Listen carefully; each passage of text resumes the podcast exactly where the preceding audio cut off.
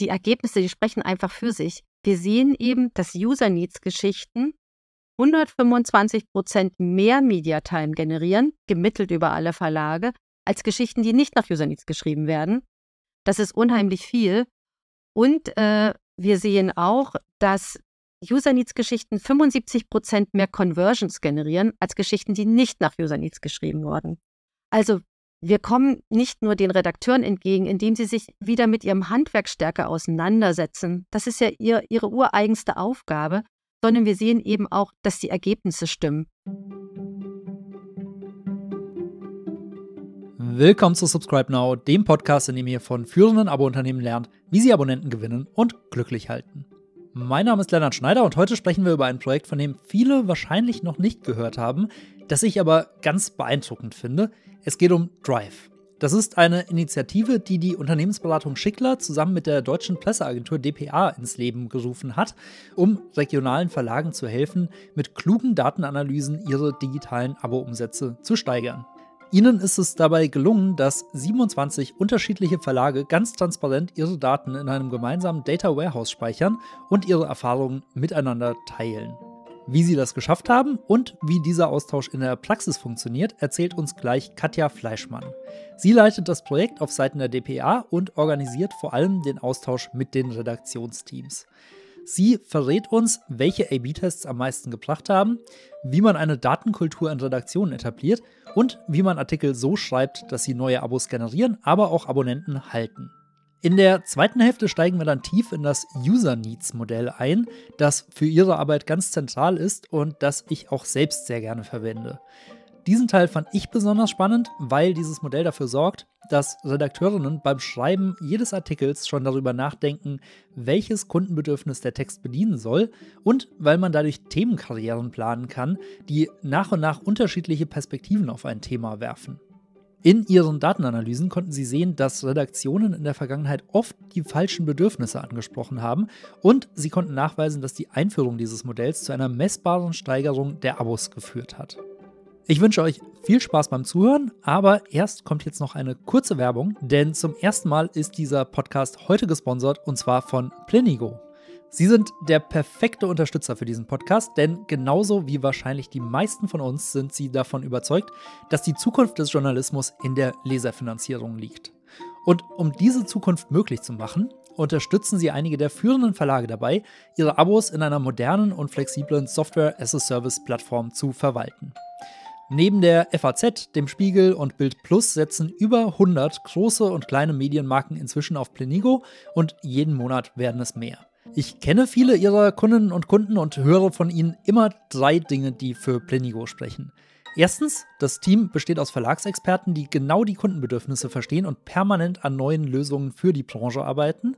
Zweitens, sie verstehen sich nicht nur als Dienstleister, sondern als Partner, der auf Augenhöhe mit den Kundinnen zusammenarbeitet. Und das merkt man auch daran, dass sie ihre Kunden als Community ansehen und aus dem regelmäßigen Austausch auch Impulse für die Weiterentwicklung der Software ziehen. Und das Dritte ist, dass die Plattform flexibel ist und über zahlreiche Schnittstellen problemlos in eine bestehende Softwarelandschaft integriert werden kann. Ihr müsst also nicht eure komplette Technik umbauen, um Plenigo einzusetzen. Wenn ihr gerade auf der Suche nach einer modernen Subscription Management Lösung seid und Teil der Plenigo Community werden möchtet, dann solltet ihr mal mit Plenigo sprechen. Schaut dazu mal auf ihrer LinkedIn-Seite vorbei oder meldet euch direkt bei Christoph Hauschild, den manche von euch vielleicht bereits aus einer früheren Episode kennen. Seine Kontaktdaten findet ihr in den Show Notes und Christoph freut sich auf das Gespräch mit euch. Werbung Ende. Hallo Katja. Hallo Lennart. Wir wollen heute ja mal über euer Projekt Drive sprechen. Würdest du uns zum Einstieg mal einen kleinen Einblick geben? Was genau ist das Ziel? Was verfolgt ihr mit Drive? Also Drive, das ist eine einzigartige Dateninitiative und ähm, Drive heißt Digital Revenue Initiative und die wurde vor ungefähr drei Jahren von dpa und der Unternehmensberatung Schickler ins Leben gerufen. Und heute arbeiten wir mit 27 regionalen Verlagen und Verlagsgruppen aus Deutschland, Österreich und der Schweiz an der Steigerung von digitalen Abonnements. Und das Besondere von Drive, das ist der gemeinsam genutzte Datenraum. Also die Verlage lassen ihre Daten alle in ein Data Warehouse einfließen Und dadurch können wir verlagsübergreifend Datenanalysen durchführen. Die Verlage haben ein Benchmarking untereinander und wir können durch die große Menge an Daten auch richtig gute Personalisierungsalgorithmen entwickeln.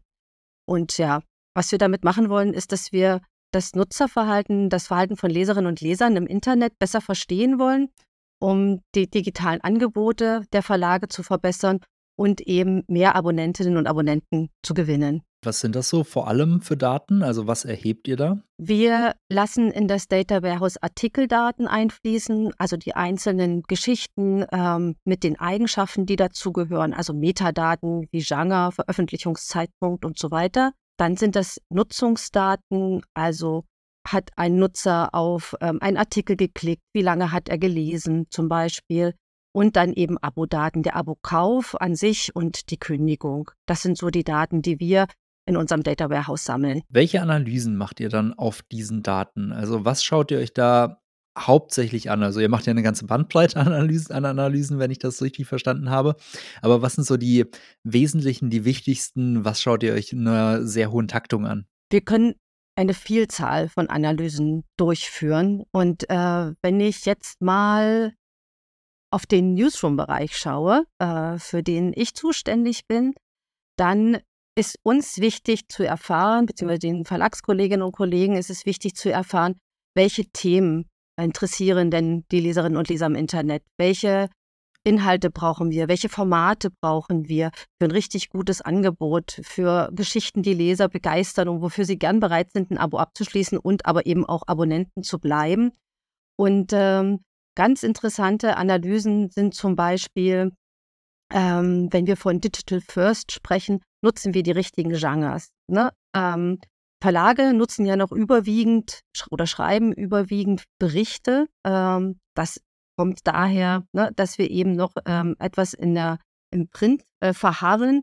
Aber online sind eben ganz andere Genres gefragt. Da sehen wir, dass vor allen Dingen Frage-Antwort-Stücke oder Listicles und auch Interviews gut genutzt werden. Und ähm, das ist wichtig für Redakteurinnen und Redakteure zu wissen. Das weist ihnen den Weg eben fürs Digitale, um schöne Geschichten zu schreiben.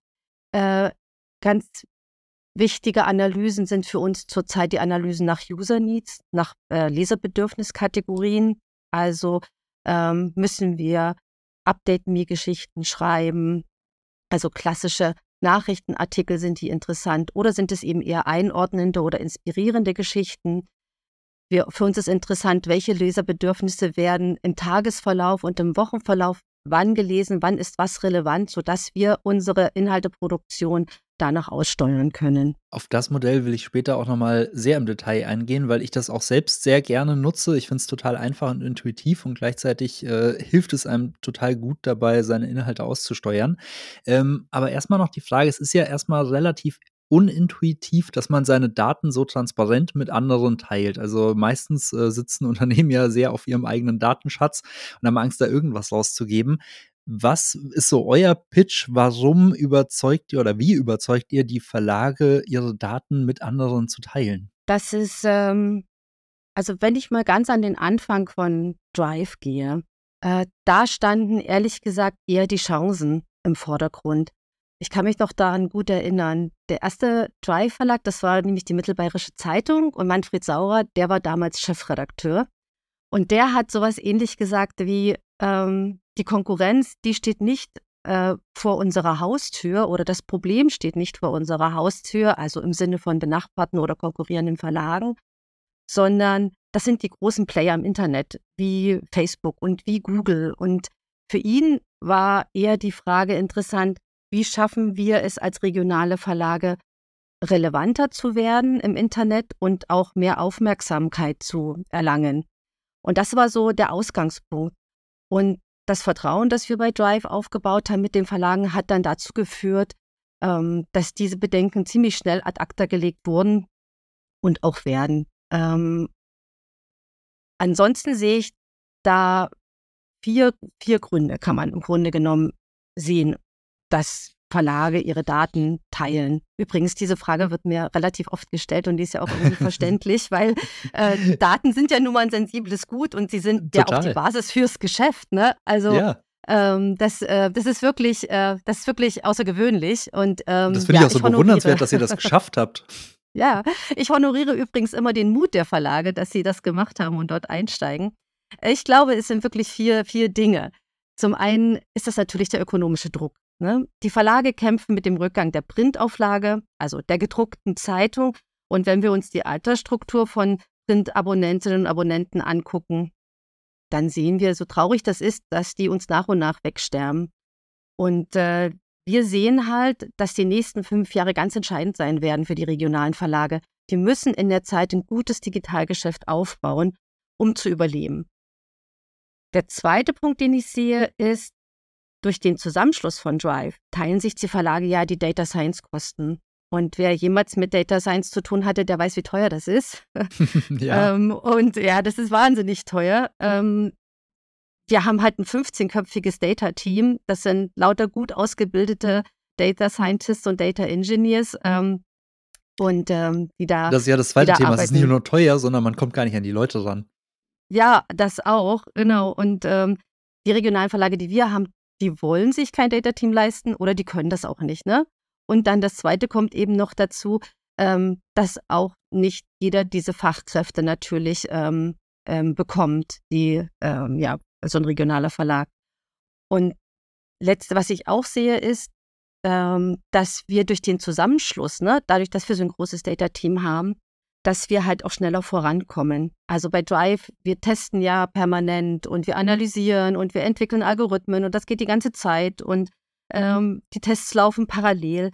Und ich sage immer so schön, dass ein Verlag alleine niemals so viele Erkenntnisse gewinnen kann, wie wir das bei Drive tun in der Gemeinschaft. Und das ist auch eben ein Riesenvorteil.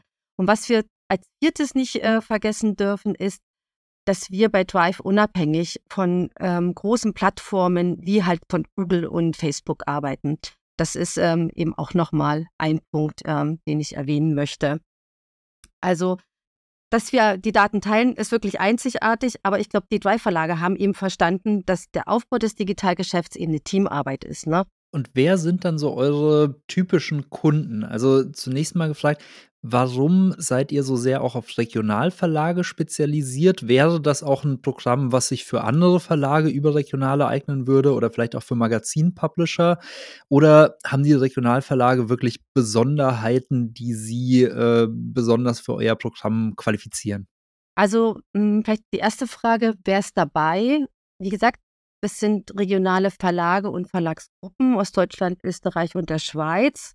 Ähm, das ist die eine Gemeinsamkeit, also alles regionale Verlage. Die zweite Gemeinsamkeit ist, dass sie alle an der Steigerung von digitalen Abonnements arbeiten.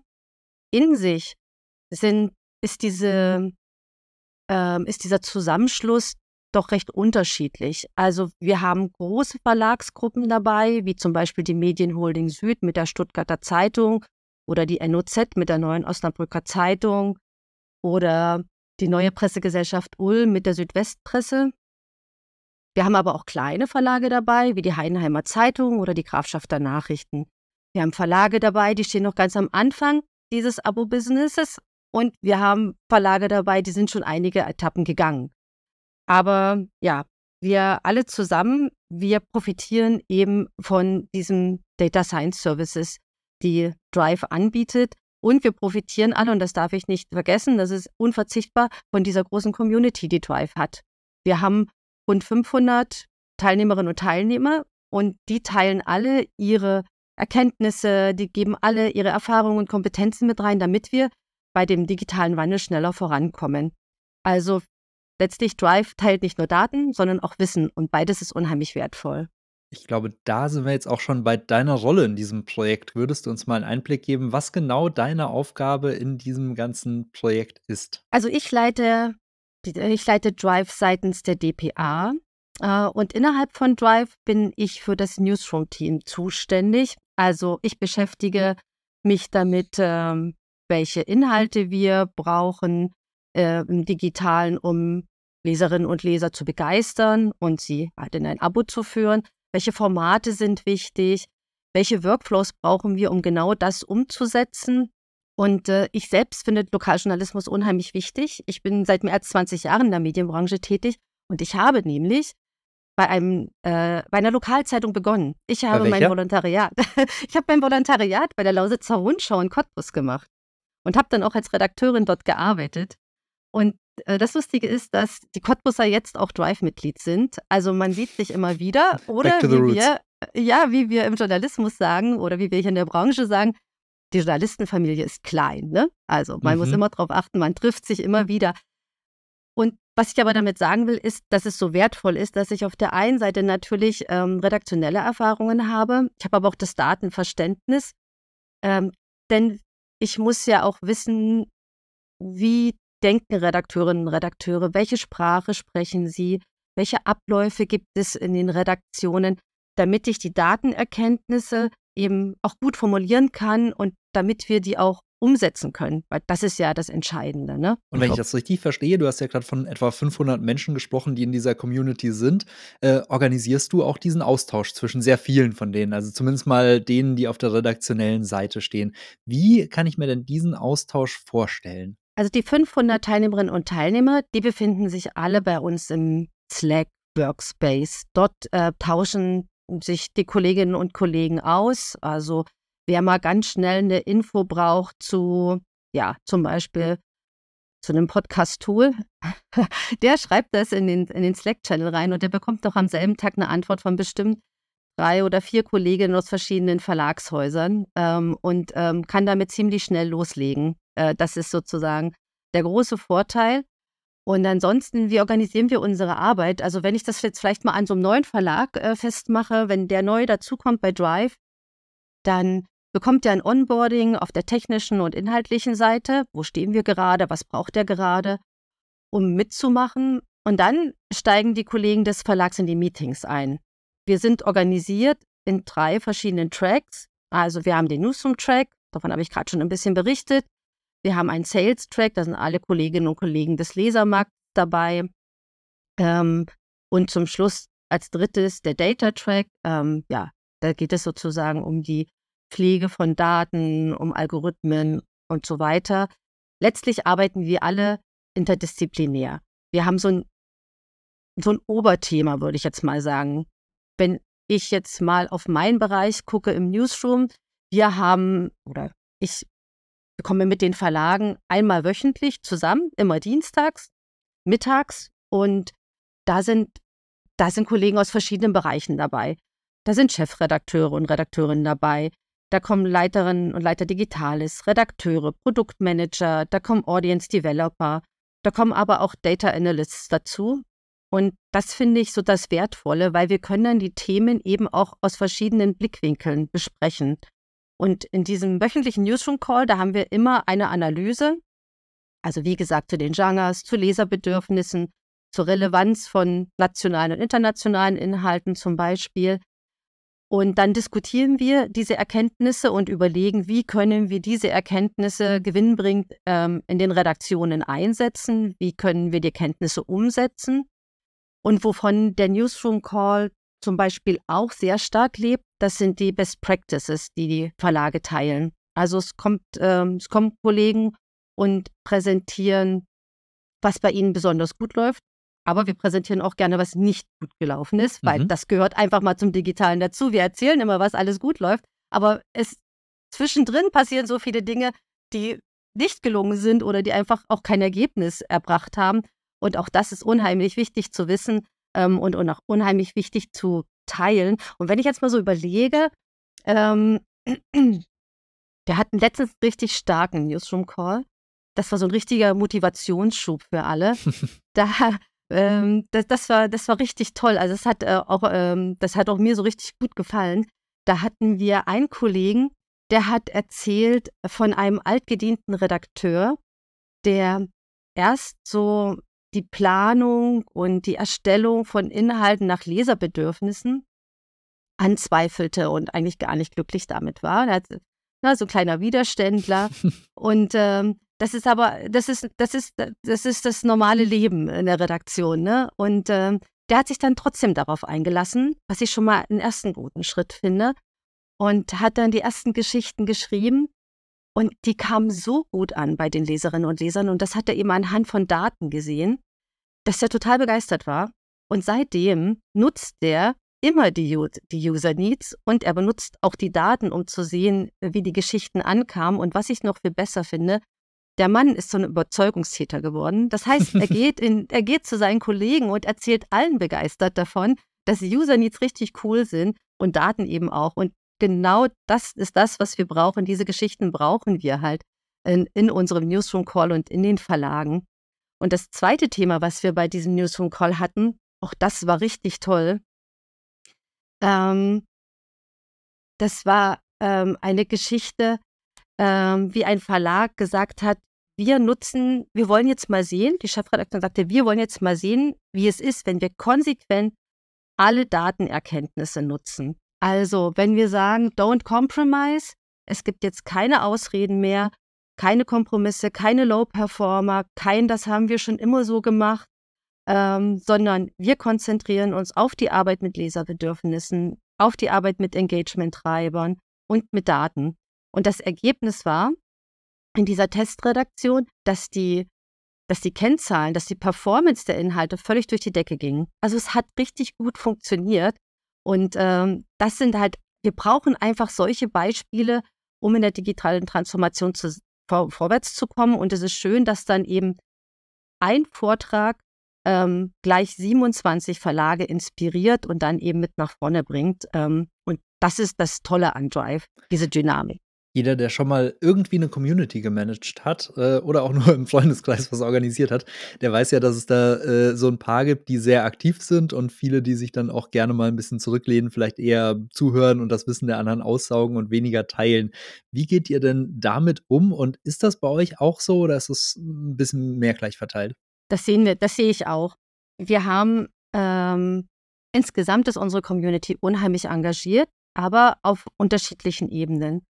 Wir haben, wir haben Kollegen dabei, die stark in der Slack-Community aktiv sind, die also gerne schriftlich ähm, sich beteiligen. Wir haben Kollegen, die ganz stark in den Meetings dabei sind ähm, und viel sprechen. Auch da geht es mir ne, auch um Bedürfnisse ne, und ähm, um, um zu sehen, wie sind die Menschen. Ich selbst aktiviere gerne die Kolleginnen und Kollegen, die auch etwas ruhiger sind, indem ich sie anspreche und sie ermutige, Best Practices zu teilen ähm, oder Erkenntnisse zu teilen, ihre Erfahrungen kundzutun, äh, weil die eben unheimlich wertvoll sind. Es ist wertvoll, die Erfahrung von allen ähm, kennenzulernen und sie eben auf dem Weg zu begleiten. Genau, also wir versuchen das eben mit verschiedenen, ähm, wir, wir, bieten ihnen verschiedene Möglichkeiten, sich zu beteiligen, aber wir, na, wir versuchen sie auch immer wieder zu aktivieren, ähm, sich ja, aktiv zu beteiligen. Du machst das ja jetzt auch schon seit einigen Jahren und ich gehe mal davon aus, dass das ein starker Lernprozess war. Also wahrscheinlich sieht das heute in der Austauschstruktur komplett anders aus als noch vor zwei Jahren oder drei Jahren. Ähm, was waren so deine größten Learnings und was waren auch Dinge, die nicht funktioniert haben? Also du hast ja gerade schon gesagt, dass man die teilen muss. Äh, jetzt nehme ich dich da mal in die Pflicht. Was waren so Formate, die ihr wieder eingestellt habt? Wir sind ja gestartet mit Drive vor drei Jahren. Da waren wir am Anfang drei bis fünf Verlage. Und wenn man sich überlegt, da waren auch die Meetings kleiner und intimer. Da, und in kleinen Meetings kann man viel besprechen, da kann man viel diskutieren, das ist unheimlich lebhaft. Und wenn man sich überlegt, dass wir jetzt 27 Verlage sind und eine Community haben mit 500 Teilnehmern und Teilnehmern, dann muss man auf dieses Wachstum natürlich reagieren. Und während der Newsroom Call am Anfang mit 20 Leuten bestückt war oder 20 Leute zu diesem Meeting kamen, sind es jetzt wöchentlich 60 bis 70 Teilnehmerinnen wow. und Teilnehmer. Das ist unheimlich viel und wir haben gesehen, dass das eine Herausforderung ist und wir haben den Modus dieses Newsroom Calls verändert. Während es am Anfang wirklich eine lebhafte Diskussion war, dass es direkt im Newsroom Call auch Testing, AB-Tests gab und äh, wir viel zusammen erforscht haben, machen wir es jetzt so, dass wir jetzt eher äh, im Vorfeld ein größeres Thema planen, zum Beispiel Erfolgsgeschichten bei der Arbeit mit User Needs und äh, dann die Verlage eben ihre Best Practices teilen und wir halt auch eine Analyse dazu planen. Also wir, der Austausch ist nicht mehr so intensiv im Newsroom Call, sondern ähm, wir gehen eben stärker mit Best Practice und Präsentationen. Dafür machen wir jetzt mehr kleinere Arbeitsgruppen. Dort ist, sind wir sozusagen, was weiß ich, am liebsten 10 bis 15 Kollegen und Kollegen. Zum Beispiel haben wir eine AG zum Thema Sport und Fußball, die liebe ich. Die Leute dort sind unheimlich offen. Hm, die sind äh, sehr hemdsärmlich unterwegs und sagen, ja, das probieren wir aus. Die machen das auch mal kurz so an der Chefredaktion vorbei, ohne da groß was zu erzählen. Ähm, und ähm, das ist das Wunderbare. Und wir sehen eben auch, dass vor allen Dingen die Fußballgeschichten sehr stark äh, zu Conversions beitragen und ähm, verlagern sozusagen die intensiven Diskussionen in so kleine Arbeitsgruppen. Und was wir auch gemacht haben, aufgrund des Wachstums, ist es, äh, wir haben gesehen, dass wir unheimlich viele Datenerkenntnisse generieren, dass es den Verlagen aber schwer gefallen ist, diese Erkenntnisse konkret im Alltag umzusetzen.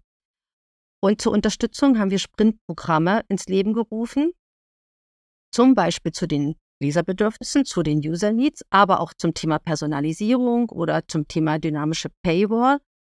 Und dort verpflichten sich die Verlage und eben Chefredaktion und Geschäftsführung, alles aus dem Weg zu räumen, dieses Thema innerhalb kurzer Zeit umzusetzen.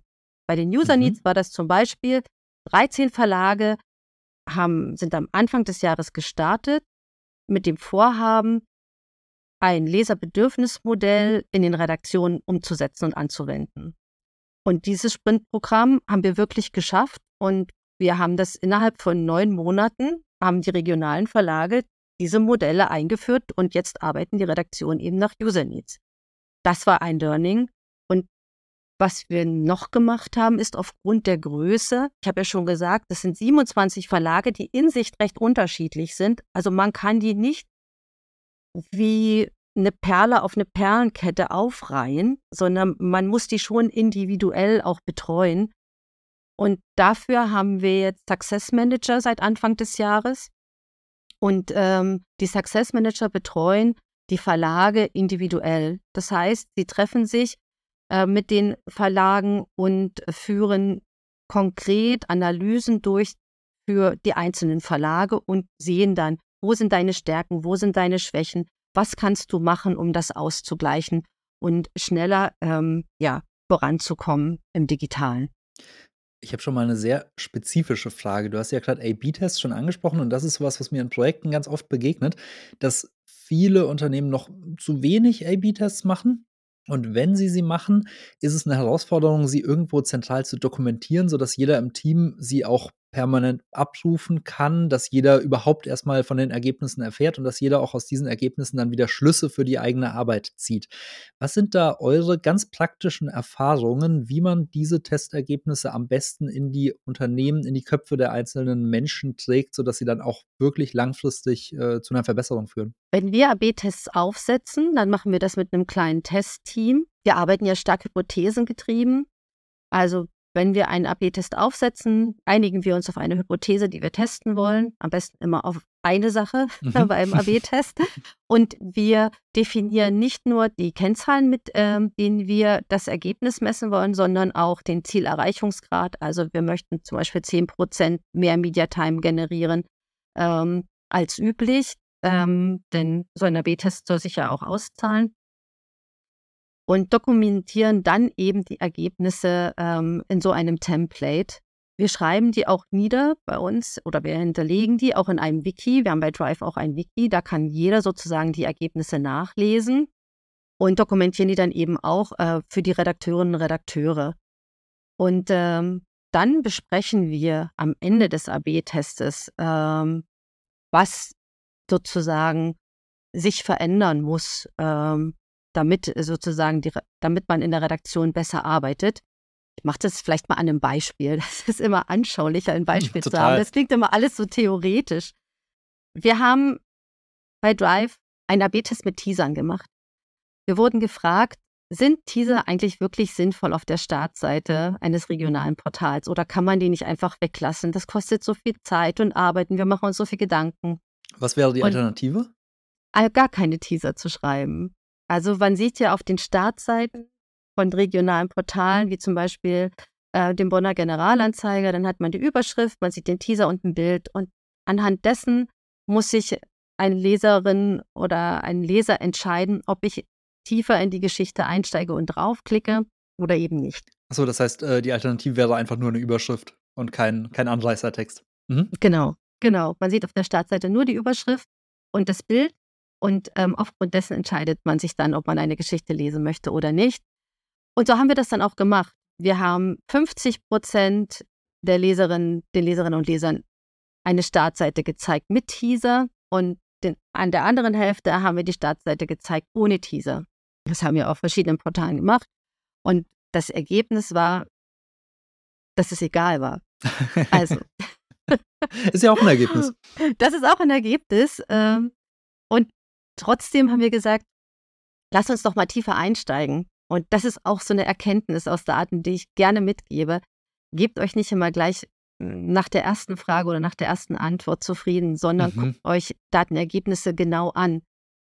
Und dann sind wir eingestiegen und haben uns mal angeguckt, was sind denn Teaser, die jetzt wirklich eine gute Klickrate gebracht haben und haben, haben dann Muster erkannt. Wir haben gesehen, dass richtig gute Teaser eben eine gute Rampe haben, äh, dass sie gut erklären sind, dass, ja, dass sie neugierig machen und haben dann so Erfolgsfaktoren schlussfolgern können und haben dann eben gesehen nach diesem Deep Dive, klar sagt jetzt der AB-Test, ist eigentlich egal, aber wenn man tiefer reinsteigt, dann sieht man, wenn man Teaser richtig gut schreibt, dann führen sie eben auch zu einer höheren Klickrate und dann, ja, ja, bringt man Leser eben dazu, in eine Geschichte einzusteigen. Und das ist ja das, was Redakteurinnen und Redakteure wollen. Wir wollen, dass unsere Geschichten gelesen werden und deswegen müssen wir sie eben auf der Startseite auch gut verkaufen. Also es geht gar nicht so sehr um das Ob, sondern um das Wie man es umsetzt. Ähm, ich glaube, das ist auch ein ganz häufiges Thema, wenn es um Daten und äh, Digitales geht. Am Ende ist es doch einfach ein Handwerk und liebevolle Arbeit wird belohnt. Genau so ist es. Das finde ich schon mal einen sehr spannenden Test. Habt ihr da auch gesehen, dass das für alle Titel relativ ähnliche Tendenzen ergeben hat? Oder sieht man dann auch große Unterschiede zwischen den einzelnen Regionen, den einzelnen Marken?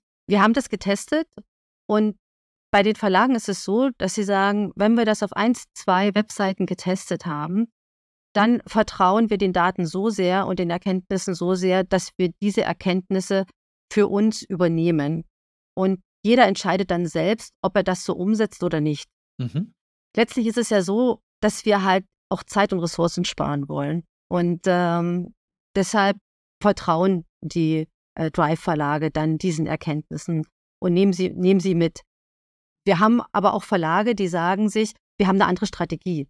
Wir haben zum Beispiel einen Verlag, der arbeitet mit ähm, verlängerten Dachzeilen und verlängerten Überschriften, die fast teaser-ähnlich sind. Mhm. Und hat sozusagen die Erfolgsfaktoren für Teaser mitgenommen.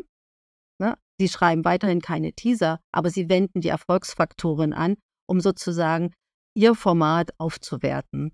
Also die Erkenntnisse stehen jedem zur Verfügung, aber es ist an jedem der Verlage selbst zu Schlussfolgern, was nehme ich jetzt davon mit? Alles oder eben auch ein Teil davon oder vielleicht hat er auch eine ganz eigene Strategie und ähm, ist einfach nur informiert.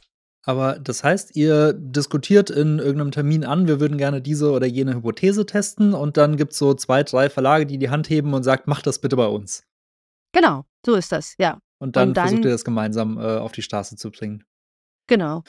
Du hast gerade dieses äh, Wiki schon angesprochen und ich glaube, das ist ein ganz zentraler Punkt, nämlich so, ein, so, eine zentrale Datenbank, so ein Wissensmanagement innerhalb der Unternehmen.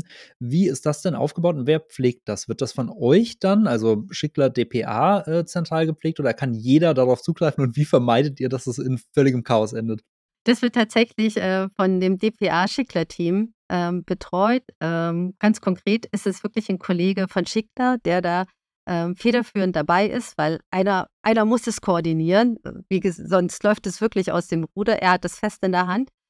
Ich kümmere mich um die ja, Wiki-Seiten für den Newsroom-Bereich ähm, und befülle die. Also da gibt es einmal eine chronologische Seite, was haben wir zum Beispiel in den Newsroom-Calls immer gemacht, kann dann jeder Verlag nachgucken, kann die Präsentation runterladen, kann sich die Erkenntnisse nochmal anschauen. Wir äh, schreiben aber auch auf, äh, was wir in den einzelnen Arbeitsgruppen für Erkenntnisse und Ergebnisse ähm, errungen haben, gewonnen haben und äh, welche Best Practices es gibt. Denn diese Seiten sind dann eher eine Art Playbook, um zu sagen, was brauche ich denn als Verlag, um zum Beispiel im Sport- und Fußballbereich erfolgreich zu sein?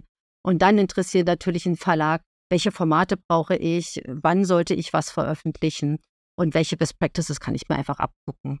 Wie sorgt ihr dafür, dass die Leute da wirklich regelmäßig reinschauen? Weil oft läuft sowas ja Gefahr, dass es einfach so eine, so eine Datenbank ist und niemanden interessiert ähm, und ganz viel alter Content äh, verwahrlost darin. Ähm, wie schafft ihr das, dass die regelmäßig reingucken? Wir weisen natürlich immer in unseren Meetings darauf hin und verlinken da drauf.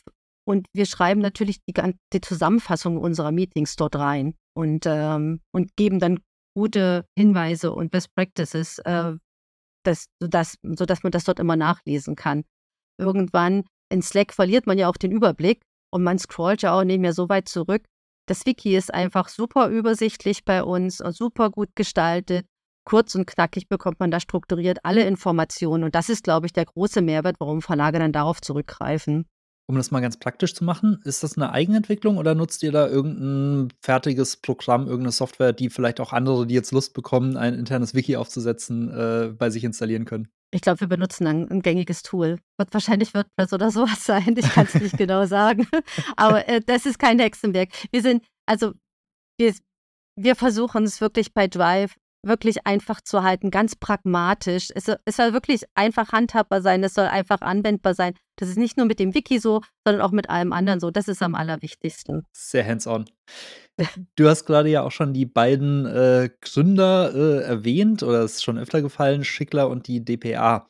Würdest du uns da vielleicht noch einen tieferen Einblick geben? Wer ist da eigentlich jetzt genau wofür zuständig? Wie läuft die Zusammenarbeit? Und auch, ähm, warum habt ihr überhaupt zusammengefunden? Also, wie kam es dazu, dass ihr beide gesagt habt, wir machen jetzt ein neues Projekt für Regionalverlage? Was ist euer, eure Motivation dahinter, abseits von vielleicht Geld verdienen? Vielleicht sage ich noch mal kurz, wer wir sind, äh, weil ja nicht alle, die deinen Podcast hören, aus der Medienbranche sind. Die ähm, meisten, aber nicht alle. Die meisten, aber nicht alle, ja. Also ähm, die DPA, das ist ja die Deutsche Presseagentur und wir gehören zu den weltweit führenden und unabhängigen Nachrichtenagenturen. Und ähm, wer DPA nicht kennt, wir beliefern Medienunternehmen, Organisationen, ähm, auch andere Unternehmen mit Texten, mit Audios, mit Videos, mit Fotos und viel mehr. Und Schickler, das ist eine auf Medien spezialisierte Unternehmensberatung ähm, mit einer Strategie- und Datenexpertise. Und ähm, ja, wenn man sich das jetzt mal so anguckt, dann kommen bei Drive Datenexpertise und hohe redaktionelle Kompetenz zusammen. Und beides brauchen wir ja, um die regionalen Verlage bei der digitalen Transformation zu unterstützen. Und wie sind wir zusammengekommen? Ja, das war ähm, damals mein Kollege Meinhof Ellers, der ist für uns der ist bei uns, also bei der DPA, für die strategische Unternehmensentwicklung zuständig. Und Rolf-Dieter Lafrenz, das ist ähm, ein Geschäftsführer der Schickler Unternehmensberatung und die kennen sich schon lange. Ähm, wie gesagt, in der Branche kennt man sich gut und trifft sich immer wieder. Ich Meinhof kennt sowieso jeden. Meinhof kennt jeden, genau. Und ich glaube, Rolf Dieter auch. Und ähm, die beiden haben sich ähm, darüber unterhalten und ähm, wir bei DPA, wir arbeiten ja schon seit bestimmt sieben Jahren ähm, an der Lösung von, ja, an Lösungen für halt das digitale Abo-Geschäft, weil das, jetzt muss ich vielleicht noch mal kurz auf die Sonderrolle von DPA eingehen. Mhm, gerne. Äh, DPA wird ja geführt von mehr als 170 Gesellschaftern. Und diese Gesellschafter sind Medienunternehmen. Und zu diesen Medienunternehmen gehören halt die regionalen Verlage. Und wir haben schon vor sieben Jahren gesehen, dass äh, die Gewinnung von digitalen Abonnements eine große Herausforderung ist und sein wird für die regionalen Verlage und damit eben auch für unsere Gesellschafter und unsere Kunden. Und deswegen arbeiten wir seitdem schon an Lösungen, wie wir halt aus Lesern loyale Nutzer machen können und eben Abonnenten. Und eine dieser Lösungen ist Drive. Mhm. Ähm, und da, das ist eben auch die Sonderrolle von DPA, die wir hier haben. Aber wie gesagt, wir haben da schon eine ganze Weile mit verschiedenen Verlagen zusammengearbeitet, haben schon ausprobiert und reingehört, wer ist denn überhaupt bereit, mit uns Daten zu teilen, wer ist bereit, mit uns äh, zusammenzuarbeiten. Und ich war damals sehr erstaunt, war da von Anfang an dabei, äh, wie, wie offen die Verlage waren. Die haben gesagt, natürlich, wenn uns das hilft ähm, für die Zukunft, wenn uns das hilft, unser digitales Angebot äh, zu verbessern, dann sind wir natürlich bereit, unsere Daten zu teilen. Und dann kam, wie gesagt, das äh, Duo zusammen aus Meinhof und Rolf Dieter und die hatten eine Idee ähm, zu Drive. Ja, und jetzt arbeiten wir eben schon seit mehr als drei Jahren zusammen und das ähm, ziemlich erfolgreich mit 27 Verlagen. Und ähm, wenn ich jetzt mal sehe, also wenn ich jetzt auch noch mal von oben drauf gucke, lange Zeit haben ja die Verlage als Einzelgänger gearbeitet. Mhm. Und wenn ich mir das jetzt so angucke, ist es so toll zu sehen, was sich da verändert hat. Also der Angang hat sich total verändert. Wir sehen jetzt eben, dass dieses Digitalgeschäft halt eine Teamarbeit sein muss, dass wir uns zusammentun müssen, dass wir Daten und Wissen teilen müssen, um voranzukommen, um sozusagen auch die Medienvielfalt hier in Deutschland zu bewahren.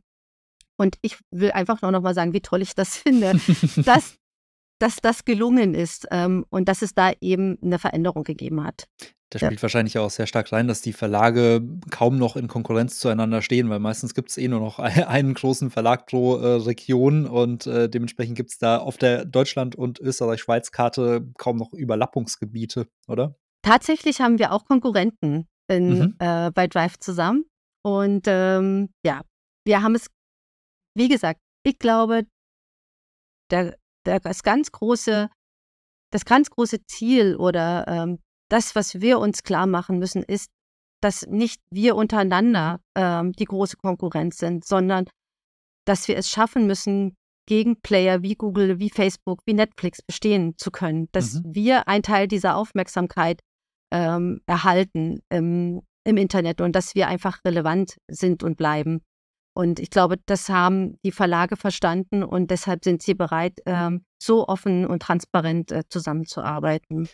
Also ich weiß, dass man die Frage jetzt nicht pauschal beantworten können wird, aber kannst du uns einen groben Einblick geben oder eine Einschätzung, wo die Regionalverlage da im Moment stehen? Also haben die meisten davon im Digitalen jetzt schon ein tragfähiges Modell gefunden? Sind die immer noch total auf der Suche? Wie nimmst du das wahr?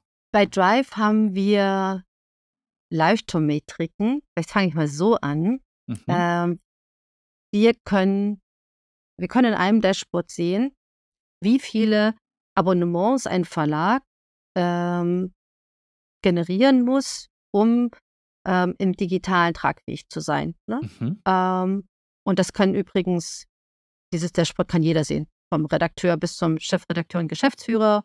Jeder Verlag ähm, kann da reingucken und kann sehen, wo stehe ich eigentlich mit meinem Digitalgeschäft und wie viele Abonnements muss ich noch machen und wie viele müssen die anderen noch machen. Ähm, wir sehen, dass wir noch ähm, einen guten Weg vor uns haben, bis wir das erreichen können. Mhm. Und ähm, ja, wir, daran müssen wir, müssen wir arbeiten. Was ich aber auch sehe, ist, mit welcher, ähm, mit welcher Dynamik und mit welcher Ernsthaftigkeit, ähm, mit welchem Mut und Innovationsgeist ähm, einfach alles zusammen die regionalen Verlage daran gehen und dann konsequent an der Steigerung von digitalen Abonnements arbeiten, konsequent daran arbeiten, wie schaffen wir es, gute digitale Inhalte zu erstellen, ähm, ja, und dann und die Leser zufriedenzustellen. Wie kann ich mir denn generell so eure Dashboards vorstellen? Was sind die zentralen Daten, auf die ihr vor allem schaut? Du hast gerade MediaTime schon mal angesprochen und ich glaube, das ist so eine eurer ganz zentralen Metriken. Ähm, welche habt ihr noch und auch wie arbeitet ihr mit der MediaTime und warum ist die so relevant? Die MediaTime sagt aus, wie viel Zeit uns eine Leserin oder ein Leser äh, auf der Website schenkt. Und das ist, ein, das ist eine ganz, ganz einfache Kennzahl, die von jedem Redakteur zu verstehen ist. Also wie viel Zeit schenkt mir ein Leser für meine Geschichte? Und äh, wenn er viel Zeit schenkt und die Geschichte von oben bis unten durchgelesen wird, dann kann der Redakteur zufrieden sein und kann sagen, Mensch, das habe ich gut gemacht. Wenn nicht, kann man gucken, wo könnte man das noch optimieren. Mhm. Wir sehen aber auch, dass diese Media Time gut genutzt werden kann für die Vorhersage von Conversions und von Churn, also von Kündigungswahrscheinlichkeit. Wir haben in den Daten gesehen, je mehr Zeit ein Nutzer auf der Seite verbringt, desto höher ist die Wahrscheinlichkeit, dass er ein Abo abschließt und desto geringer ist die Wahrscheinlichkeit, dass er kündigt. Das ist irgendwie auch wie im normalen Leben. wenn ich ein Produkt sehr gerne und sehr oft nutze, dann bin ich auch bereit, dafür Geld auszugeben und dann werde ich vermutlich auch nicht daran denken, dass ich es wieder kündige. Wie vermeidet ihr, dass das falsche Anreize setzt? Also, dass man extra lange Texte schreibt, obwohl man den Nutzern eigentlich schon die, die Antwort relativ früh geben könnte? Was wir ja sehen, ist, dass Leserinnen und Leser im Internet durchaus bereit sind, lange Texte zu lesen. Mhm. Wir haben auch da in der Datenanalyse gesehen, dass Texte von mit 1000 Wörtern ähm, so die optimale Länge sind. Mhm. Das bedeutet aber auch nicht nur einfach 1000 Wörter, sondern das muss ein richtig guter Text sein. Dieser Text muss das Leserbedürfnis getroffen haben. Ähm, das muss aus einer richtig guten Leserperspektive geschrieben sein. Ähm, und, und man muss natürlich ein re relevantes Thema auch nutzen. Also einfach nur tausend Wörter zu schreiben, das ist natürlich, das wissen wir, ich glaube, das wissen wir alle, dass das nicht funktioniert, sondern es gehört viel mehr dazu. Es müssen die richtigen tausend Wörter sein. Genau. Dann lass uns doch direkt mal zu dem User Needs Modell äh, springen. Wir haben jetzt das, den Begriff schon ganz oft angesprochen und das ist nicht nur ganz vage, dass man sich auf Nutzerbedürfnisse fokussieren sollte, da, sondern da steckt ein wirklich ähm, sehr, sehr cooles Modell dahinter. Gibst du uns da mal einen kleinen Überblick, ähm, woher kommt dieses Modell und was genau betrifft es und welche User Needs gibt es? Also das User Needs Modell von Drive ist eigentlich einfach erklärt. Wir benutzen sechs Kategorien das ist einmal Update Me, das sind so die klassischen Nachrichtenstücke, die Berichte, ne? was gibt es Neues. Das ist zum zweiten Help Me, das sind äh, Termine, Terminvorschläge oder Ratgeberinhalte, ne? hilft mir durch den Alltag zu kommen. Das, die dritte Kategorie ist Educate Me, erkläre mir nochmal die Grundlage eines Themas oder mach mich neugierig auf ein Thema. Das sind oft Hintergrundstücke. Die vierte Kategorie ist Give Me Perspective. Das heißt, gib mir eine Orientierung, ordne mir ein Thema ein. Das sind oft Analysen von Experten oder Interviews. Dann haben wir die Inspire Me-Stücke. Das sind inspirierende und lösungsorientierte Stücke. Das sind oft Reportagen und Porträts. Mhm.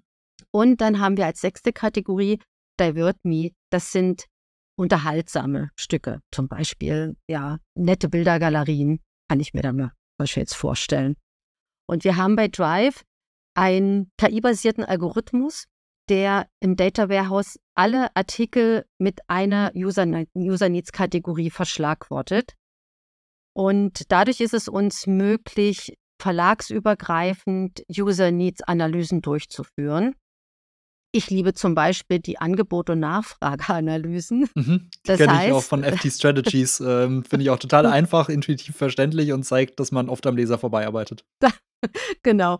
Ähm, ja, die Wahrheit kann, äh, ja, Daten können so, so eine harte Wahrheiten bringen. Ähm, genau. Aber sie sind doch einfach, das ist doch einfach wichtig. Und äh, wichtig ist es ja einfach, sich damit auseinanderzusetzen. Aber erzähl mal, wie, wie macht ihr die? Wie sehen diese Analysen aus?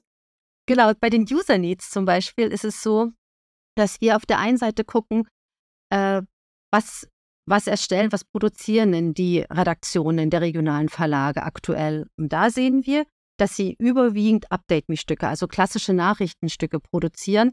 Und das ist irgendwie nicht verwunderlich, sondern ja, wir berichten halt, was es Neues gibt. Und das sind eben die Update-Me-Stücke. Und wir machen relativ wenige inspirierende Stücke und unterhaltsame Stücke. Und wenn wir jetzt mal auf die Seite gucken der Leser, also was sie interessiert, was sie suchen, was sie begeistert, dann sehen wir, dass das vor allen Dingen die inspirierenden, positiven und emotionalen Stücke sind, mhm. von denen regionale Verlage noch viel zu wenig anbieten. Und wir sehen, dass sie doch zu viel von den Update-Me-Stücken mhm. produzieren. Und die Empfehlung, die ich dann immer gebe, ist zu sagen, guck doch mal bei dem zu viel an Update Me, ob diese Themen nicht besser in einem anderen User Need erzielt werden können. Zum Beispiel in einem einordnenden Stück oder in einem erklärenden Stück oder eben in den beliebten Inspire Me Stücken. Mhm. Ähm, erzählt doch die Geschichte ähm, von einem Menschen aus der Region oder von einem Projekt, ähm, ja, das wirklich die große Herausforderung hatten und das trotzdem irgendwie geschafft haben, zu umzusetzen. Ganz typisch für solche Geschichten aus dem Regionalen, zum Beispiel ein Paar, das verzweifelt auf Wohnungssuche ist und dann irgendwie über Wege es doch geschafft hat, ähm, zu der Wunschimmobilie zu kommen. Oder wir haben Paare, die haben dann ganz außergewöhnliche Orte für sich gewund, gefunden zum Wohnen, zum Beispiel mhm. eine Kirche und haben die ausgebaut und haben sich dann ein Heim geschaffen in der Region. Das sind richtig schöne Geschichten und die Leser lieben diese Geschichten. Die sind an echten Menschen aufgemacht und die sind positiv, die sind motivierend, die regen an, Dinge neu zu denken und ja, die schaffen eine Verbindung ähm, zu, unser, zu den Marken, zu den regionalen Portalen. Und das ist ja das, was wir wollen. Das krasse Gegenbeispiel wäre dann sowas wie, neue Studie sagt, Wohnungssuche nervt. Das wäre dann so das äh, Update Me, oder? Das wäre das Update Me-Stück. Und ähm, weil wir ja in Themenkarrieren arbeiten, weil Drive wäre sozusagen der nächste Schritt zu sagen, wir klären doch mal auf, ähm, wie groß ist die Wohnungsnot eigentlich in meiner Region? Und dann vielleicht noch ein inspirierendes Stück hinterher, ähm, ja, von so einem Paar, das sich ein eigenes Heim geschaffen hat, in so, in einer Kirche zum Beispiel. Das ist wirklich ungewöhnlich. Also Themenkarrieren habe ich jetzt äh, als Begriff auch noch gar nicht gehört. Das heißt, äh, man versucht so ein Thema dann einfach länger zu spielen, wenn man sieht, da gibt es ein Grundinteresse und das dann über mehrere Wochen aus verschiedenen Perspektiven zu erzählen. Genau so ist es. Also wenn wir sehen, dass ein Thema, dass, dass, dass sich die Menschen vor Ort für ein Thema sehr stark interessieren, dann führen wir dieses Thema fort. Also wir starten vermutlich äh, mit einem Update-Mischstück, wie du es gesagt hattest, große Wohnungsnot in der Region. Und dann schauen wir, äh, wie wir dieses Thema fortführen können. Und während früher eine Geschichte oder ein Thema in einem langen Artikel erzählt wurde und dort wurden eben auch die Hintergründe in einem Infokasten reingebaut und vielleicht noch ähm, ähm, etwas Einordnendes von einem Experten, ein Interview reingebaut. Wir nennen das übrigens Omnibus-Artikel, mhm. denn alles in einem Artikel erzählt wird. Ähm, sind wir jetzt dazu übergegangen, eine Themenkarriere zu bauen. Das heißt, wir geben jedem User-Need einen eigenen Artikel. Also die Wohnungsnot, die Studie als Update-Me-Artikel, danach folgt ein neuer Artikel, der erklärt, wie groß ist die Wohnungsnot in der Region wirklich und beleuchtet das und gibt Hintergründe. Dann gibt es vermutlich ein Meinungsstück, äh, das ähm, ja, das nochmal ähm, hm, diese Wohnungsnot einordnet. Und dann könnte zum Beispiel auch ein inspirierendes Stück folgen, das zeigt, ja, ja, wir haben jetzt das Problem, wir kennen das, wissen wir nun, aber wie können wir denn jetzt was draus machen? Ne? Also wie können wir das denn jetzt ändern oder wie können wir uns denn behelfen in so einer Wohnungsnot? Und ich glaube, ähm, diese positiven Stücke immer wieder zu spielen und dann sozusagen ähm, einen Ausgleich zu schaffen zu einer negativen Nachricht ist eben ganz, ganz wichtig und mhm. für die Leserin da draußen. Und habt ihr das dann auch fest in die Redaktionssysteme verankert, sodass die Redakteure schon beim Schreiben sehen, das ist jetzt mehr die und die Perspektive und äh, schreibt das doch lieber aus der? Oder zu dieser Perspektive haben wir schon äh, drei Artikel veröffentlicht. Ähm, du darfst jetzt gerne mehr schreiben? Ja, das ist, das haben wir gemacht, das ist auch unheimlich wichtig äh, es ist, wir haben von den Verlagen im Sprintprogramm gefordert, dass sie ihre Inhalte äh, in ihren Content-Management-Systemen, also dort, wo sie die Inhalte erstellen, vertaggen. Also sie müssen die Informationen mitgeben im System, was für ein User-Needs-Artikel ist. Das ist das ein Update-Me-Stück, ist es ein Educate-Me-Stück oder ein Inspire-Me-Stück. Und dann können wir das entsprechend, also können das die für die Redakteure ist das wichtig, weil sie müssen gleich in dieser Kategorie denken. Mhm. Ähm, und äh, für die Verlage ist das natürlich wichtig, weil sie dann in den Daten natürlich sehen können, ähm, ja, welche Kategorie haben wir schon bedient und äh, wie müssen wir weiter vorgehen. Mhm. Eine etwas nerdige Frage zu dem Modell. Das wurde ja von äh, Dimitri Shishkin bei BBC World mal entwickelt und äh, ihr benutzt äh, meines Wissens nach noch Version 1 mit den sechs User Needs. Er hat das äh, vor wenigen Jahren mal aktualisiert. Jetzt gibt es Version 2 mit acht User Needs, was ein bisschen noch komplexer geworden ist. Ich finde es manchmal überkomplex. Ähm, wieso nutzt ihr noch Version 1? Das liegt daran, dass die erste Version sehr einfach und verständlich ist mit den sechs Kategorien. Und wir haben die sechs Kategorien vor zwei Jahren genutzt, um eben diesen Algorithmus, diesen Verschlagwortungsalgorithmus aufzubauen. Wir haben damals 5000 Artikel gelesen und verschlagwortet, damit der Algorithmus richtig gut funktioniert und ähm, damit er wirklich die richtige Kategorie automatisiert den Artikeln zuweist. Das hat natürlich lange gedauert. Ähm, und als wir damit fertig waren, ähm, hat Dimitri Schischkin die Version 2.0 ähm, herausgebracht.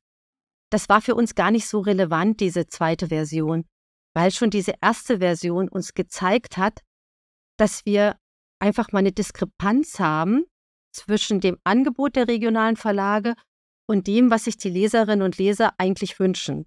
Also wir haben zu viel Update Me und zu wenig Inspire Me.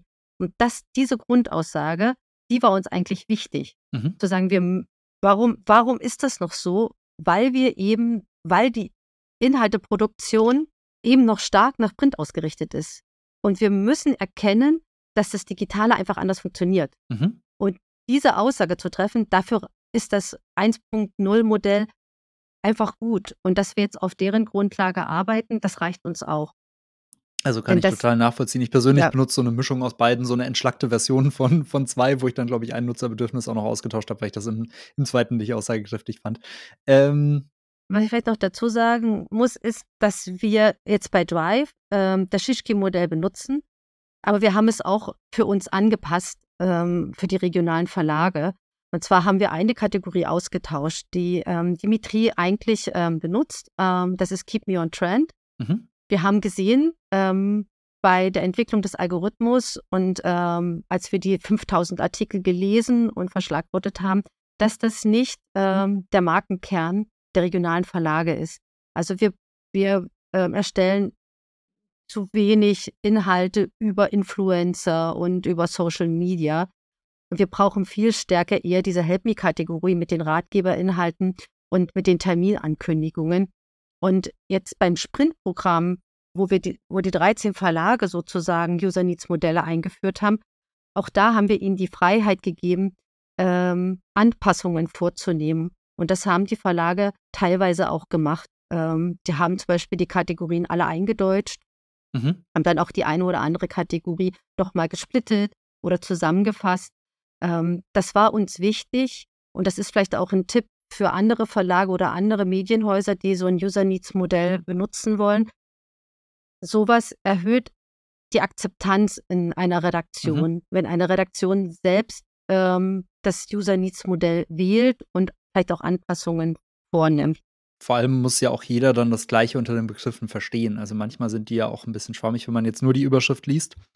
Ähm, ich persönlich mag das äh, Keep Me on Trend Bedürfnis insofern ganz gern, weil äh, so dieses klassische, dass diese Artikel interessieren unsere Leser gerade besonders, ist aus meiner Sicht, äh, zahlt darauf ein. Und das finde ich ganz, ganz wichtig, ähm, gerade in Paid-Content-Zeiten, ähm, um so ein bisschen Gruppenzwang oder ein bisschen, bisschen äh, zu verstehen, was die Masse eigentlich gerade interessiert.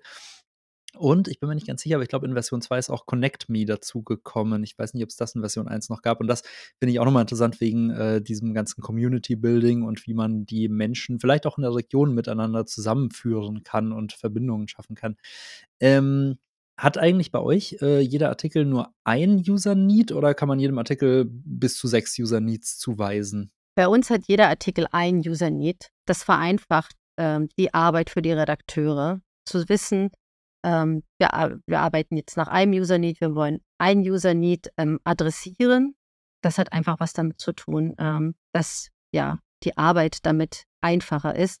Wenn ich jetzt mal, wenn ich jetzt mal von der Datenseite hergehe, dann ähm, haben wir gesehen in, bei der Entwicklung des Algorithmus, dass ein Text ähm, oft mehr als ein User Need bedient. Mhm. Also dass ein Text vielleicht zu 80 Prozent Educate Me ist, ein Hintergrundstück, aber eben auch noch 20 Prozent Give Me Perspective beinhaltet. Also ganz oft sehen wir, dass ein Text ähm, zwei User Needs bedient. Und das ist aber auch, das ist nicht schlimm, das ist nicht ungewöhnlich, aber wir konzentrieren uns auf das User Need, das eben so überwiegt und das sozusagen hauptsächlich angesprochen wird. Und wir sehen eben, dass das auch gut klappt in der, in der praktischen Arbeit. Mhm. Ähm, wenn ich da mal, wenn wir da mal ganz kurz reingehen, ist es so, dass die Verlage da auch unterschiedlich äh, vorgehen. Es gibt Verlage, die arbeiten mit Templates. Die haben gesagt, liebe Redakteure, ähm, bitte überlegt euch vorher, bei der, also wir, wir, gehen immer von einem relevanten Thema aus, das mhm. bleibt. Ne? Und danach kommt das User Need. Wir überlegen, welches, welches Leserbedürfnis möchten wir adressieren und befriedigen. Und danach überlegen wir uns das Genre und den Aufbau und so weiter und so fort. Und wie gesagt, einige Verlage arbeiten mit Templates, um den um wirklich die Redakteure, dass sie sich darauf konzentrieren und dass sie einen Fokus darauf haben. Mhm. Ähm, andere besprechen das einfach in Meetings. Wiederum andere sagen, ihr müsst im Content Management System erstes User Need eingeben, ohne dem geht es nicht, damit sozusagen der Gedanke ähm, an das Leserbedürfnis immer sofort da ist. Mhm. Und, ähm, und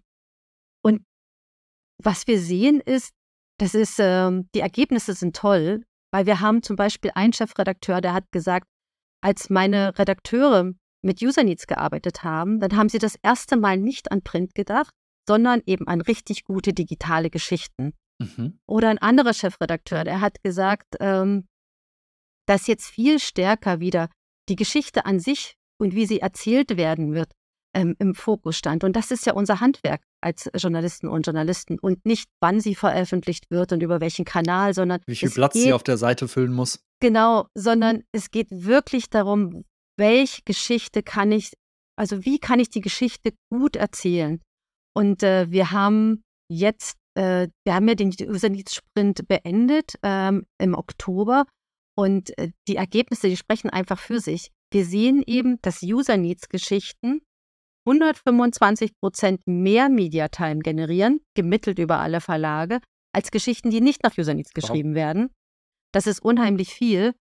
Und äh, wir sehen auch, dass User Needs Geschichten 75 Prozent mehr Conversions generieren als Geschichten, die nicht nach User Needs geschrieben wurden. Also wir kommen nicht nur den Redakteuren entgegen, indem sie sich wieder mit ihrem Handwerk stärker auseinandersetzen. Das ist ja ihr, ihre ureigenste Aufgabe sondern wir sehen eben auch, dass die Ergebnisse stimmen und dass wir da eben gut vorankommen. Das wäre tatsächlich auch meine nächste Frage gewesen, nämlich wie zahlt das auf die Business-Ziele ein? Und du hast ja gerade schon gesagt, so wenn man über die Media Time geht, dass Inspire Me auch zu mehr Media Time führt und das führt dann indirekt wieder zu mehr Abos, äh, sowohl in der Gewinnung als auch im Engagement. Kann man das so vereinfacht sagen? Genau, was wir bei Drive machen. Du hattest ja vorhin übrigens nochmal ähm, äh, nach den Kennzahlen gefragt. Wir gucken halt nicht nur auf die Media Time, das ist unsere Hauptkennzahl. Mhm. Für uns ist auch wichtig, welche Inhalte führen denn zu einem Abo? Also für uns ist nicht die reine Conversion so interessant, mhm. sind die Torschützen in unserem Jargon, sondern eben, wer sind die Assists? Ne? Also im Fußball wäre das zum Beispiel Thomas Müller. ähm, also die, die sozusagen das Tor vorbereiten, weil wir halt wissen, dass Leserinnen und Leser viel Zeit auf einer Webseite verbringen, bis sie bereit sind, ein Abo abzuschließen. Also teilweise so bis zu zwei Monate. Das mhm. heißt, wir brauchen viele gute Geschichten, wir brauchen viel Media-Time, wir brauchen eine Menge von Paywall-Klicks, bis dann wirklich der Abokauf zustande kommt. Und ob jetzt die Geschichte des Abokaufs wirklich die, der relevante, das relevante Entscheidungskriterium ist, das können wir gar nicht so genau sagen. Sondern wir glauben eben, dass schon die Zeit davor wirklich, wirklich wichtig ist. Ähm, und deswegen, ähm, ja, ist es, ist es eben wichtig, dass wir über die gesamte Bandbreite ein gutes Angebot machen. Und jetzt, Lennart, habe ich deine Frage aus den Augen verloren. Sag nochmal. nee, das ist schon super. Und ähm, es ist ja auch so ein großes Thema, was man auch im Marketing sieht, nämlich die Frage nach Ad Attribution, äh, ob man Last Touch, First Touch äh, als äh, Hauptattributionskanal nutzt oder irgendwas dazwischen. Wird natürlich dann in den Daten auch wieder komplex, aber da habt ihr dann die große Stärke, dass ihr die Daten ja relativ gut standardisiert habt und dann eine äh, ziemlich starke Business Intelligence äh, drüber gelegt habt. Kannst du vielleicht auch anhand der User Needs sagen, welche Artikel besonders gute Torschützen sind und welche besonders starke Assists sind? Ähm, kann man das so ein bisschen einteilen? Also die beste Media Time und Conversion Quote haben die Inspire Me Artikel. Mhm. Das ist einfach so. Und auch bei dem, bei dem Sprintprogramm waren das auch die stärksten Artikel, diese Inspire Me Stücke. und was ist, ist so Platz zwei und drei? Wo die Verlage, äh, wo die, äh, äh, die Leser ähm, sehr interessiert sind, sind ähm, Give Me Perspective Inhalte, also alles, was einordnet. Gib mir Informationen, dass ich ein, nicht nur ein Thema verstehe, sondern eben auch einordnen kann, dass ich mir eine Meinung bilden kann. Und übrigens, was ich ganz interessant finde, wir gucken uns die User Needs ja auch ähm, nach dem Tages- ähm, und Uhrzeitenverlauf mhm. an, dass solche einordnenden Geschichten vor allen Dingen am Morgen interessant sind für die Menschen. Also während wir früher davon ausgegangen sind, dass die Menschen aufstehen und einfach nur News haben wollen. Was passiert jetzt am Tag?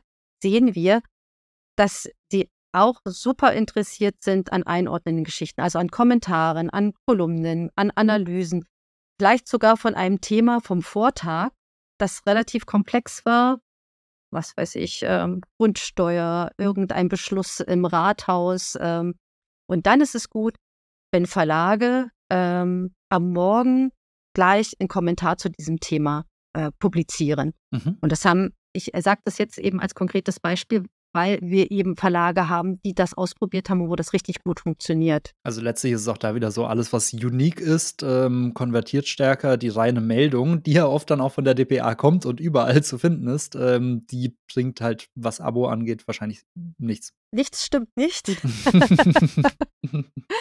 also was wir bei DPA-Anhalten sehen, ist, äh, dass DPA-Anhalte oft eine sehr hohe Engagementrate haben. Mhm. Und es gibt, ähm, und wir sehen auch, das war super interessant, ähm, dass nationale und vor allem internationale Inhalte eine ganz hohe Retention-Quote haben. Also mhm. die Leser, die stark nationale und internationale Inhalte lesen, ähm, bleiben auch ganz, ganz lange Abonnenten. Das sind ganz treue Abonnenten für uns war das unheimlich interessant, beziehungsweise für, für die Arbeit mit den regionalen Verlagen, weil die sich eben sehr stark aufs Lokale und Regionale konzentrieren. Das ist auch richtig so. Aber sie brauchen einen gewissen Prozentsatz eben oder die relevantesten Nachrichten aus dem nationalen und internationalen Nachrichtengeschehen für, für ihre Leserschaft, weil da, dieses Bedürfnis ist nur einfach mal da und es hält diese Menschen eben auch im Abo. Und das war eine ganz, ganz wichtige Erkenntnis für mich. Damit die Nutzer wahrscheinlich nicht das Gefühl haben, ich muss jetzt noch zu einer zweiten Zeitung gehen, damit ich informiert bin, oder? So dieser One-Stop-Shop, wo ich alles bekomme. Genau, genau. Ich glaube, es ist äh, jetzt vielleicht so ausgedrückt auch ein bisschen die Bequemlichkeit, mhm. ähm, die, und die da äh, den regionalen Verlagen zugutekommt. Wenn ich bei dem Portal meines Vertrauens bin, dann ähm, möchte ich dann eben auch wirklich alle Inhalte lesen und alle Nachrichten lesen, die mich interessieren. Und da muss, will ich nicht nochmal irgendwo anders hingehen, sondern ähm, ja, möchte eben alles auf einmal serviert bekommen und dann möchte ich zufrieden die Seite verlassen können. Neben den Inhalten analysiert ihr ja auch die User Journeys und wie dann beispielsweise eine Paywall und eine Conversion-Strecke aufgebaut sein sollte. Ähm, was sind denn da eure Erfahrungen? Also worauf kommt es da an? Was sind häufige Fehler, die Verlage machen, die am Ende dann Conversions kosten? Was wir sehen, also wir können bei Drive sehr gut analysieren, welche Kanäle, welche Inhalte zum Beispiel einen durch die Conversion Funnel mhm. führen. Mhm. Also wenn wir mal anfangen, ganz oben am Funnel bei der Reichweite, dann sehen wir, dass dann Nutzer am besten über Google Search kommen oder auch teilweise direkt. Die sind eben noch nicht, die sind eben noch nicht so loyal. Die lesen zum Beispiel viele Kulturinhalte. Und wenn man dann weiter im Funnel geht, dann sieht man, dass dann die Nutzer stärker direkt auf die Seite kommen. Dann lesen sie andere Themen ähm, und viel stärker und intensiver. Und wir können das eben dann auch für die Conversion und äh, für den Retention-Part ähm, äh, so, so aufgliedern. Hm, das ist schon mal ein guter Hinweis für Verlage, ähm, wie sie was anbieten sollen, wann sie auch was so Social Media, über Social Media anbieten sollten. Was wir auch gesehen haben, äh, gerade in der Zeit nach Corona, war, dass man den Anteil an Paid-Inhalten und den Anteil an Inhalten, die man frei lesen kann, immer wieder überprüfen muss. Also, dass manchmal eine Quote von 80-20, ähm, vielleicht also 80 Prozent Paid-Inhalten und 20 Prozent Free zu hoch ist, weil wir sagen, ja, dann steht man wie vor so einer Vitrine, man kann reingucken, aber man kann nicht reingreifen und sich das Produkt angucken. Das mhm. ist aber wichtig für viele Leserinnen und Leser. Und ähm, deswegen ist es gut, dann die äh, Quote anders zu setzen, vielleicht 60, 40. Äh, wir haben einen Test gemacht jetzt ähm, mit einer dynamischen Paywall. Da haben wir ähm, die Paid-Quote gekoppelt ähm, an die Nutzungsintensität und an die Qualität der Inhalte. Mhm. Das heißt, äh, wenn jemand ein Flyby ist, der nur mal kurz vorbeikommt, kann ja viel mehr freie Inhalte lesen, aber vermutlich dann eben keine guten Inspire Me-Stücke. Mhm. Und je öfter derjenige kommt, desto häufiger führen wir ihn vor die Paywall, ähm, um ihn daran zu erinnern, dass er hier ein super wertiges Produkt hat, für das man eben nun mal auch bezahlen muss. Ähm, und äh, was wir gesehen haben, ist, dass äh, die Flybys halt viel öfter kommen, dass wir halt, was, dass die loyaler werden. Und das ist ja schon mal ein wichtiger erster Schritt, sie dann weiterzuführen in ein Abo. Mhm, weil man also, sie nicht sofort an die Paywall stößt und frustriert und sie dann merken, okay, da kriege ich schon irgendwas aus der Vitrine und kann nicht nur drauf schauen. Genau. Und andererseits haben sie auch nicht zu viele freie Inhalte zur Verfügung, weil auch das sehen wir, es gibt einfach Nutzer, die begnügen sich mit den freien Inhalten, die sie da haben. Man muss ihnen schon, schon mal darauf hinweisen, ähm, ja, dass ein Abo abgeschlossen werden sollte. Also ist euer Schluss aus diesem ersten Test jetzt, dass man, dass es Richtung dynamischen Paywalls geht? Das Gespräch oder das Thema hatten wir ja auch schon im Gespräch mit Piano äh, ganz viel. Ähm, wird das die nächste Stufe werden? Das werden wir auf jeden Fall weiter testen. Da sind wir noch nicht am Ende. Das war ein erster Test jetzt und das werden wir auch intensivieren. Mhm. Dann würde ich gerne noch mal ganz kurz in die Technik auch einsteigen. Das ist jetzt nicht unbedingt dein Kernthema, aber du kannst uns ja zumindest mal einen äh, kleinen Überblick geben beispielsweise äh, die Paywall und das ganze Abo-Management, das liegt ja, wenn ich es richtig verstehe, nicht bei euch. Also ihr seid eher so diese Business Intelligence-Ebene. Aber kannst du uns vielleicht mal sagen, wo seid ihr in die Systeme integriert? Was für eine Techniklandschaft steckt hinter all dem, was ihr tut? Genau, also die, ähm, das Data Warehouse wird äh, von dem Data-Team von Schickler betreut. Ich hatte es ja schon gesagt, äh, Schickler hat ein 15-köpfiges Data-Team Data Scientists und Data Engineers, die sich um die Daten kümmern. Und äh, das Data Warehouse ähm, hat dieses Team aufgebaut, oder umgedreht, das Team hat das Data Warehouse aufgebaut. Und das befindet sich in der Google Cloud. Und darin befinden sich jetzt gerade aktuell 11 Millionen Artikeldaten und rund 33 Milliarden Datenevents. Mhm. Und Datenevents, das sind so ähm, ja, also alle Interaktionen, das Öffnen einer Webseite oder das sind so die einzelnen Page-Pings, die wir messen, Klicks auf eine Paywall und so weiter. Das ist so ein bisschen vergleichbar mit dem, was Google Analytics tracken würde, oder? Genau, ja, ja. Ja, und je mehr Daten wir da drin haben, desto besser können wir natürlich analysieren und desto validere Aussagen können wir natürlich treffen. Mhm. Und ihr bringt dann einfach vor allem diese Metadaten auch in Verbindung mit den Nutzerdaten, um daraus dann die Analysen zu ziehen und zu sagen, so viel habt ihr veröffentlicht, so viel hat es äh, gebracht an Conversions, an Mediatime etc. Und das ist dann die Basis, über die genau. ihr mit den Verlagen immer wieder ins Gespräch geht. Genau, genau. Da gibt es halt, wie gesagt, diesen KI-basierten Algorithmus, der mit verschiedenen, die Inhalte mit verschiedenen Metadaten anreichert das ist zum Beispiel das User-Need, darüber haben wir ja jetzt schon gesprochen, Veröffentlichungszeitpunkte, das Thema, das Genre ähm, und so weiter. Also wir haben da ganz, ganz viele, viele ähm, Kategorien oder Dimensionen, sagt man so schön. Und die helfen uns dann eben auch in Kreuzanalysen, wie ich es vorhin schon erklärt habe, das User-Need zum Beispiel nach dem Veröffentlichungszeitpunkt. Die sagen sozusagen, dass wir so die DNA von Artikeln erforschen, ähm, ja, um einfach zu wissen, wann, um, um einfach den perfekten Inhalt irgendwann mal zu produzieren. Genau. Ähm, was ist denn eure Vision? Also, wo wollt ihr euch gerade noch hinentwickeln? Wollt ihr noch mehr Partner? Wollt ihr noch mehr Tools für die Verlage zur Verfügung stellen? Ähm, was sind da eure Gedanken, was die Zukunft bringen wird? Ich sehe da drei Punkte die so in der Zukunft liegen. Zum einen wollen wir natürlich noch mehr regionalen Verlagen bei der digitalen Transformation helfen, denn äh, wir wollen ja sicherstellen, dass sie bestehen bleiben. Ähm, zum Zweiten ist das Thema künstliche Intelligenz ein großes Thema bei mhm. uns. Mhm. Wir arbeiten ja schon sehr stark mit KI, aber der nächste Schritt ähm, im nächsten Jahr wird sein, dass wir die KI stärker und aber auch ganz pragmatisch in die Newsrooms bringen, damit sie dort entlasten ähm, und weiterbringen. Da ist einiges geplant im nächsten Jahr. Und der dritte Punkt ist, ähm, wir sind, also Drive ist Teil eines großen EU-Projekts. Das nennt sich TEMS und TEMS heißt Trusted European Media Data Space. Mhm.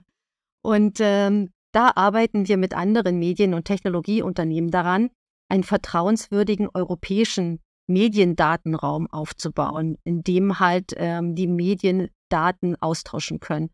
Und Drive mit seiner Infrastruktur bietet da eben schon eine gute Grundlage und können da ganz viele ähm, Erfahrungen einbringen. Mhm. Sehr, sehr spannend. Ich würde dann langsam mal in die Schlussgerade einbiegen.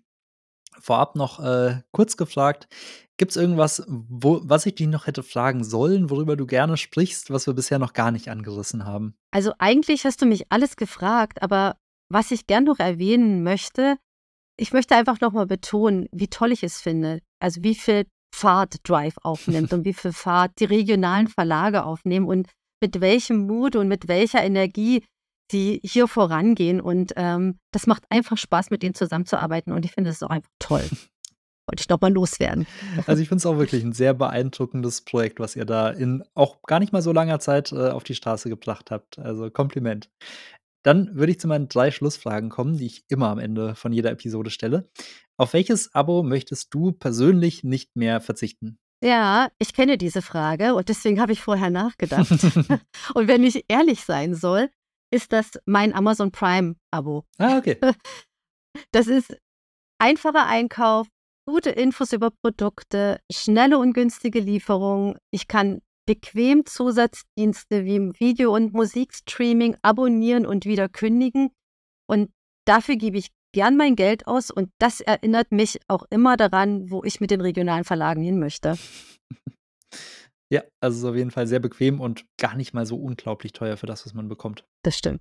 Welches Abo-Unternehmen ist für dich ein Vorbild? Du hast es gerade schon so ein bisschen gesagt. Ist es Prime oder fällt dir noch ein zweites ein? Nee, nee, nee. Das Abo-Unternehmen, das für mich ein Vorbild ist, ähm, ist tatsächlich Bergens Tidende. Ah, mhm. das ist eine norwegische Tageszeitung und die gehört zum Medienkonzern Schibsted. Mit der Medienbranche sagt es einigen was.